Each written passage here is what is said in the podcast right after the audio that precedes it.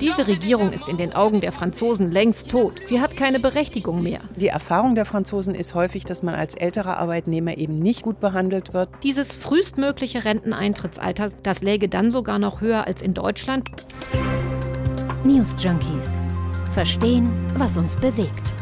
Ein Podcast von RBB24 Inforadio mit Henrike Möller und Bruno Dietl. Es ist Dienstag, der 21. März. Sie ist durch. Die umstrittene französische Rentenreform, gegen die seit Monaten Millionen Französinnen und Franzosen auf die Straße gehen, ist quasi beschlossen. Gestern gab es einen letzten Versuch, sie noch abzuwenden.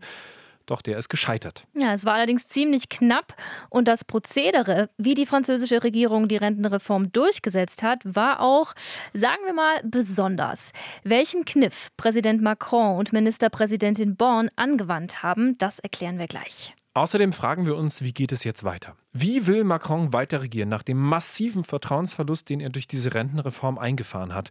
In Meinungsumfragen, und das sind schon krasse Zahlen, sagen 70 Prozent der Franzosen, zwei Drittel, sie sind unzufrieden mit ihm. Herr Macron ist weder unser Papa noch unser Schuldirektor.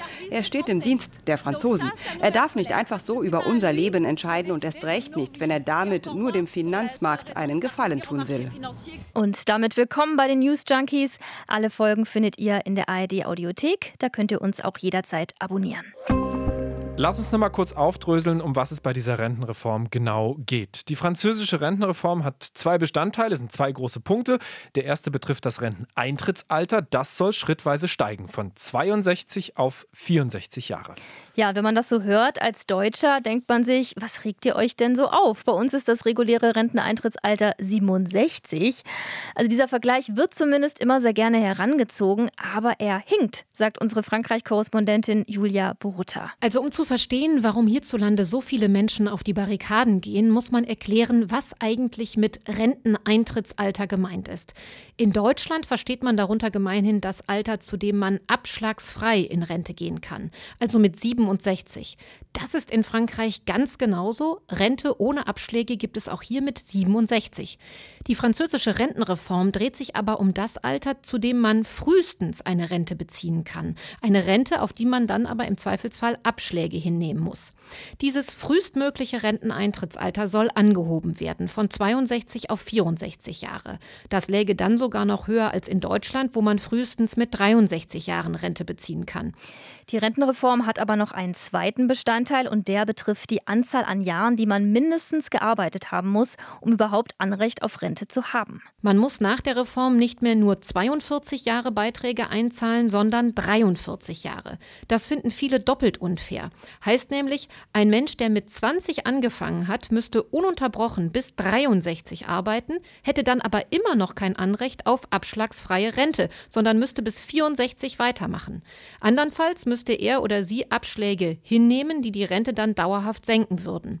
Geht gar nicht, finden viele Französinnen und Franzosen, zumal das besonders oft Menschen treffen würde, die früh ins Berufsleben eingestiegen sind und Knochenjobs machen. Und warum nun diese Maßnahmen? Weil das bisherige französische Rentensystem eines der teuersten Europas ist, sagt Monika Queißer von der OECD, der Organisation für wirtschaftliche Zusammenarbeit und Entwicklung. Die Ausgaben des französischen Rentensystems insgesamt liegen bei etwas mehr als 14 Prozent vom Bruttoinlandsprodukt und es ist damit das drittteuerste nach Italien und Griechenland im OECD-Vergleich. Mit der Reform will die französische Regierung ein drohendes Loch in der Rentenkasse schließen. Also, dass dieses Loch gestopft werden muss, da gehen viele in der Opposition und auch einige der Demonstranten d'accord.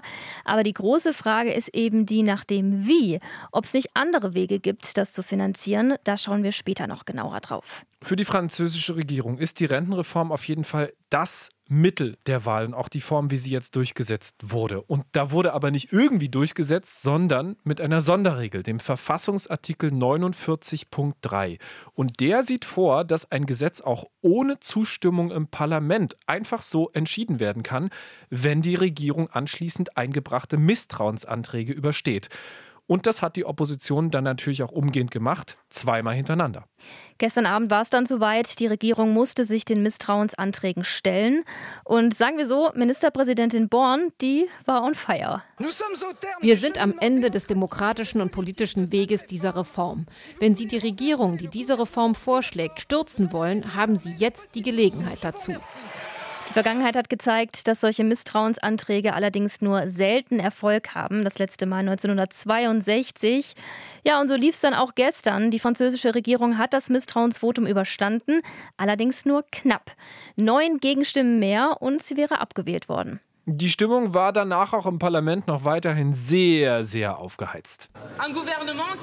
Diese Regierung ist in den Augen der Franzosen längst tot. Sie hat keine Berechtigung mehr. Die Premierministerin hat weder die Legitimität noch die Macht, um weiterzumachen. Sie muss zurücktreten und ihre Reform gleich mitnehmen. Längst tot, okay. Das ist Mathilde Panot von der linkspopulistischen Partei La France Insoumise.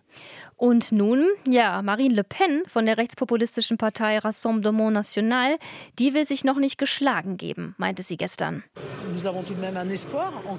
Wir haben noch eine Hoffnung. Wir werden morgen den Verfassungsrat anrufen, um diese Reform, die im Parlament nicht gestoppt werden konnte, doch noch zu stoppen.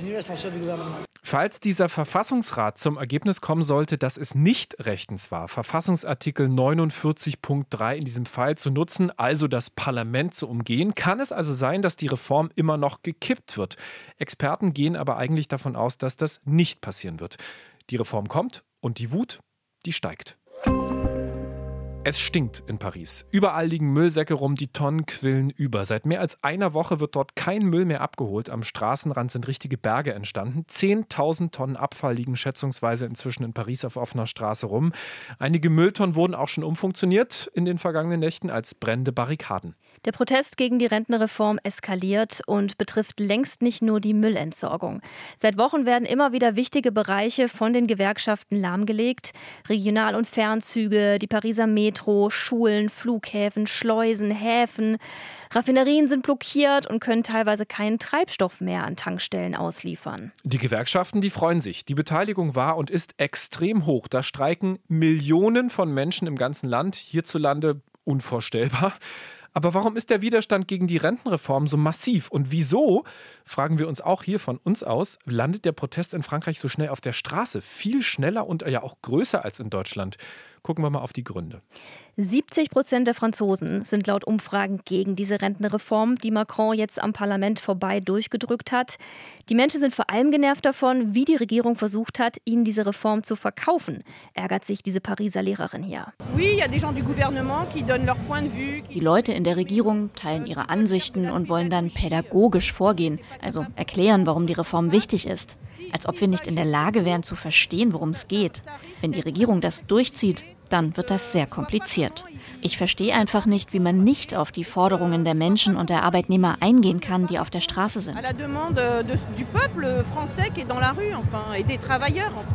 Wenn im ganzen Land Millionen von Menschen auf die Straße gehen, dann könnte man das abtun als, naja, die sind halt irgendwie dagegen. Aber es geht ihnen ja auch ums Wie bei dieser Reform. Denn wenn man überhaupt gar nicht mehr vor 64 in Rente gehen kann, was heißt das dann zum Beispiel für Leute wie diesen Gerüstbauer? Ich sehe mich nicht mit 64 noch auf Gerüsten rumturnen, das ist einfach unmöglich. Die älteren Kollegen mühen sich schon extrem ab. Irgendwann müssen wir leider einen Gang hochschalten mit den Protesten und das ist traurig. Les manifestations, va peut-être falloir passer à la vitesse supérieure et c'est triste quoi. Die Leute wollen, dass ihre schwere körperliche Arbeit anerkannt wird. Und sie wollen, dass die Finanzierung der Rente gerechter verteilt wird. Das sagt Krankenpfleger Etienne. Viele meiner Kollegen haben Rückenprobleme, sind erschöpft. Und die Regierung verlangt nur von uns Arbeitern länger zu schuften, aber nie von den Aktionären, dass sie sich an den Kosten beteiligen. Etienne findet also, so verstehen wir ihn, dass nicht die Arbeitnehmer noch länger arbeiten sollten, sondern dass die Arbeitgeber die Wirtschaft, dass die das Defizit in der Rentenkasse bezahlen soll. Es stimmt. Die Franzosen gehen früher in Rente als wir. Der Anteil der über 55-Jährigen, die in Frankreich noch arbeiten, liegt bei 56 Prozent. In Deutschland bei über 70 Prozent. Die beschlossene Erhöhung des Rentenalters macht aber gerade älteren Menschen jenseits der 50 in Frankreich Angst. Warum erklärt Monika Kaiser, sie arbeitet in Paris bei der OECD. Die Erfahrung der Franzosen ist häufig, dass man als älterer Arbeitnehmer eben nicht gut behandelt wird, diskriminiert wird häufig, wenn man arbeitslos wird ab 50. Äh, Und deswegen deswegen haben natürlich viele Menschen in diesem Land auch große Sorge, dass diese Erhöhung des Rentenalters einfach nur dazu führt, dass sie länger in Arbeitslosigkeit sein werden und dann auch in dieser Zeit dann einkommensmäßig sehr viel schlechter gestellt sind und einem Armutsrisiko ausgesetzt sind. Das sind ja alles gute Argumente, aber warum setzen sich die Gewerkschaften dann nicht mit der Regierung um Macron an einen Tisch und verhandeln, um einen Kompromiss zu erzielen? Ja, weil es an Verhandlungskultur fehlt. Das hat Frank Basner auf NDR Info kritisiert. Er ist Direktor des Deutsch-Französischen Instituts in Ludwigsburg. Es ist viel verhandelt worden, aber die Gewerkschaften sind eben nicht wie in Deutschland dann doch so bereit, trotz auseinander klaffender Forderungen, sich irgendwann an den Tisch zu setzen und dann gemeinsam Mehrheiten herzustellen, einen Konsens zu suchen und Kompromisse zu finden. Das ist, glaube ich, das Kernproblem. Deswegen äh, geht es bei allen sozialen Konflikten, die da sind, oder Interessenunterschieden, geht es ganz oft in diese brutale Form der Auseinandersetzung, bis hin zu brennenden Autos, Straßenkämpfen oder was immer man dann sehen mag. Äh, finde ich ehrlich gesagt ein bisschen schwierig, den Gewerkschaften jetzt mangelnde Verhandlungsbereitschaft vorzuwerfen, wenn die Regierung trotz 20.000 Änderungsanträgen im Parlament die Rentenreform im Alleingang durchdrückt. Also für mich sieht die Regierung Macron da eher kompromissloser aus. Ja, weil Macron durch diesen Artikel 49.3, den wir vorhin ja schon besprochen haben, auch verdammt mächtig ist und gar nicht unbedingt auf einen Kompromiss angewiesen ist. Die Streiks, das lesen wir immer wieder, sind auch Ausdruck eines grundsätzlichen Misstrauens gegenüber Eliten. Und gerade mit diesem Verfassungskniff bei der Rentenreform wird die Wut der Franzosen auf die politische Elite nur noch steigen, glaubt Frank Basner. Ich glaube, es ist wirklich riskant weil es grundsätzlich das Misstrauen gegenüber der Regierung, und für die steht dann Macron eben auch mit ein, obwohl er in der Tat, wie Sie sagen, nicht Regierungschef ist, er ist Staatschef, äh, es ist ein Risiko, das zu machen, weil das Misstrauen noch größer wird gegenüber einer ähm, Elite, die sowieso verschrien ist in Frankreich. Dabei gäbe es ja eigentlich einen Ort, wo man genau diese Wut in Politik verwandeln könnte, nämlich eben das Parlament. Dort sind seit den letzten Wahlen insbesondere die politischen Ränder stärker geworden, links wie rechts. Haben sie konstruktiv etwas erreichen können in der Zeit? Eher nicht, das hat Stefan Seidendorf bei SWR 2 gesagt.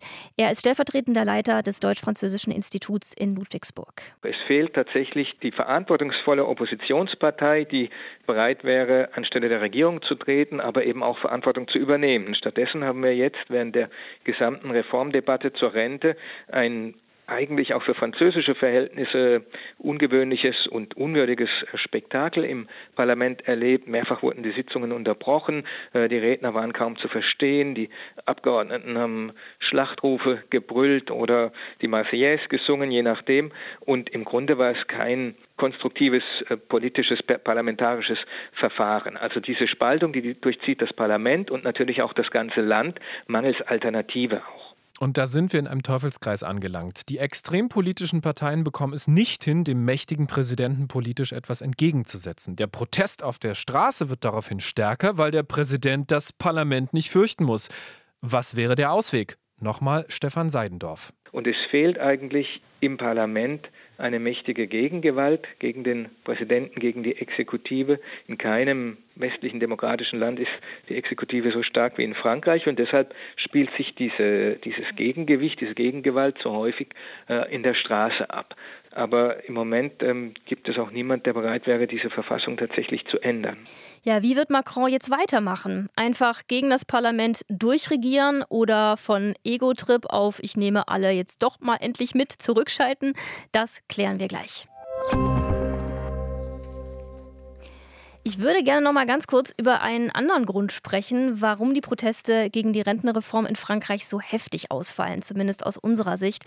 Und das hat auch was damit zu tun, dass Arbeit beziehungsweise auch das Gegenteil davon, nämlich Freizeit, in Frankreich emotional anders besetzt sind als bei uns in Deutschland. Wie meinst du das jetzt genau? Also das Savoir-vivre mit zwei Stunden Mittagspause, einem guten Wein, Baguette und gutem Käse versus deutsche Schaffe, Schaffe, Häuslebaue? Klischee-Ende? Ja, naja, so ein bisschen was ist eben halt halt schon dran. Also die französische Mentalität ist nicht komplett Klischee.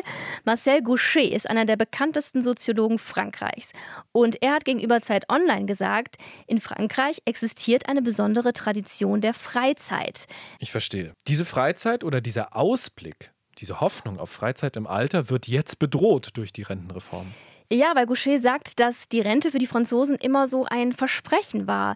Eigentlich wollen sie ja schon zu Lebzeiten am liebsten nur zwei, drei Stunden arbeiten, frei von Zwängen. Aber sie wissen, dass das nicht geht und tauschen diesen Traum dann ein gegen eine frühe Rente. Und wenn man ihnen auch das jetzt noch wegnimmt, geht ein Stück französisches Selbstverständnis verloren. Also in Macrons Haut würde ich jetzt wirklich ungern stecken wollen. Wie zum Henker will er denn jetzt noch weiter regieren? In der Nationalversammlung hatte er davor schon keine Mehrheit, nach der Rentenreform erst recht nicht. Die Bevölkerung hat er auch nicht hinter sich, wie wir schon gehört haben. Der Fraktionsvorsitzende der Republikaner, Olivier Marlet, der hat sogar gesagt, nicht die Reform sei das eigentliche Problem, sondern der Präsident. Man hat fast den Eindruck, dass Macron die Rentenreform besonders übel genommen wird, weil man sie von ihm nicht erwartet hat. Der französische Soziologe Marcel Gaucher hat im Interview mit Zeit Online erklärt, dass die Französinnen und Franzosen die Hoffnung hatten, dass mit Macron ein junger, ein unverbrauchter Typ ins Amt kommt, der eine neue Art von Politik macht, der Schluss macht mit dem Zitat Kampf zwischen einer Rechten und einer Linken, die sich dann doch nicht unterscheiden. Macron hat ja auch wortwörtlich eine Revolution versprochen damals. Das war der Titel seines Buches, mit dem er 2017 in den Wahlkampf gezogen ist. Nach Revolution sieht das, was er seitdem macht, für viele Französinnen und Franzosen aber eben nicht aus. Für sie macht er genau da weiter, wo seine beiden Vorgänger aufgehört haben. Er sei für viele eine Synthese aus Hollande und Sarkozy, sagt der Soziologe Gaucher. Nicht nur Teile der Bevölkerung, auch einige Oppositionspolitiker fordern Macrons Rücktritt. Das ist jetzt eher unwahrscheinlich. Auch mit Neuwahlen rechnen Experten eher nicht. Bei Neuwahlen würde Macrons Partei Stand jetzt wohl deutlich schlechter abschneiden als bei der Wahl letztes Jahr. Er selbst darf ja nicht nochmal antreten. Für seine Partei wären Neuwahlen das Aus. Was Macron jetzt aber eventuell tun wird, ist ein Bauernopfer bringen. Seine Ministerpräsidentin Elisabeth Born. Sie hat den Kampf um die Rentenreform quasi für ihn ausgetragen, an vorderster Front und viele rechnen damit, dass sie nun innerhalb der nächsten Tage zurücktreten muss. Damit würde Macron demonstrieren, guckt mal, ich nehme euren Wunsch nach Veränderung sehr ernst, hier rollen Köpfe. Und wie so oft bei solchen innenpolitischen Krisen, wie wir sie jetzt in Frankreich sehen, gibt es am Ende aber auch immer jemanden, der davon profitiert. Und das könnte in dem Fall wer sein? Die rechtspopulistische bzw. rechtsextreme Partei der Politikerin Marine Le Pen. Zweimal ist sie schon gegen Macron angetreten bei der Präsidentschaftswahl.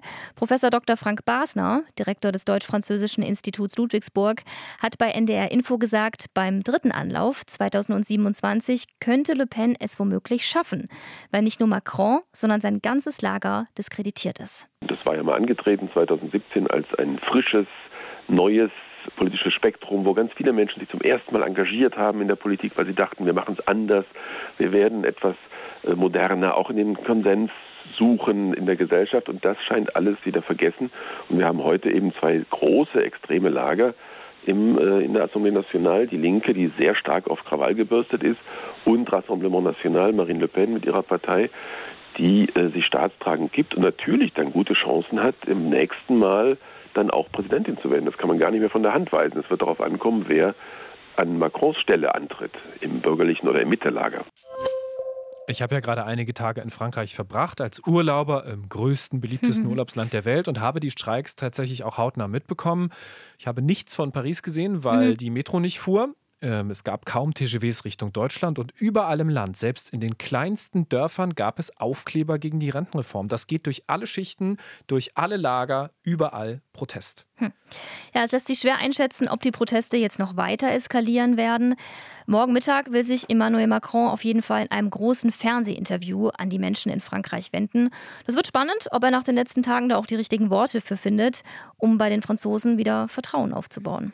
Die News Junkies verabschieden sich bis morgen. Ein kleines Salü von Henrike Möller und Bruno Dietl. Wir sind dann morgen wieder da. News Junkies. Verstehen, was uns bewegt. Ein Podcast von RBB24 Inforadio. Wir lieben das Warum.